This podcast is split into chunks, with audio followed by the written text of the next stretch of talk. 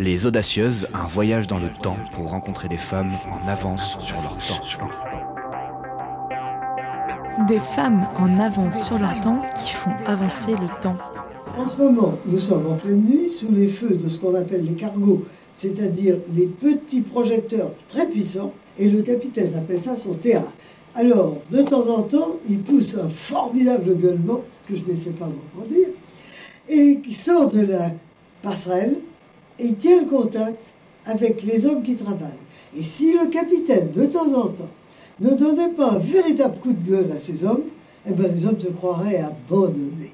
C'est pourquoi un capitaine, même lorsqu'il ne fait rien, lorsqu'il n'a rien à faire, que c'est le navire qui est sur le poisson, que sont les hommes qui sont sur le travail, eh bien le capitaine lui-même, quoique ne faisant apparemment rien, est une véritable force en marche, une force morale qui unit l'effort des hommes.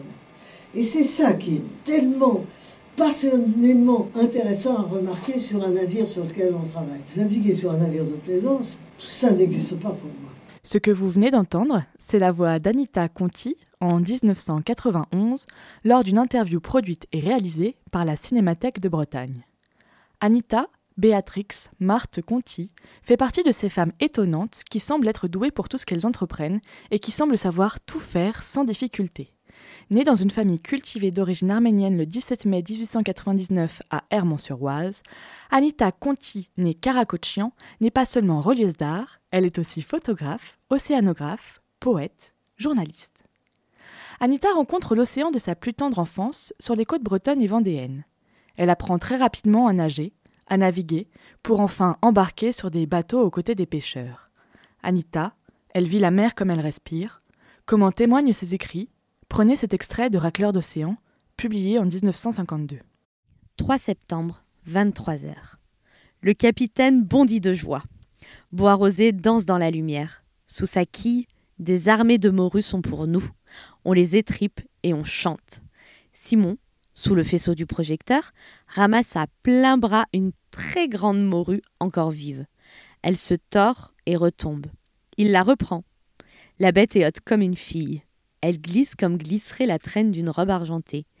Le garçon se cramponne à la courbe de ce puissant corps qui l'enserre contre lui.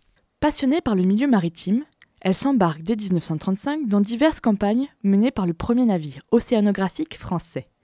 Quels ont été ses apports dans l'océanographie, cette science qui étudie les fonds marins? À bord, elle occupe la fonction de journaliste et elle dresse les premières cartes de zones de pêche à destination des navires professionnels.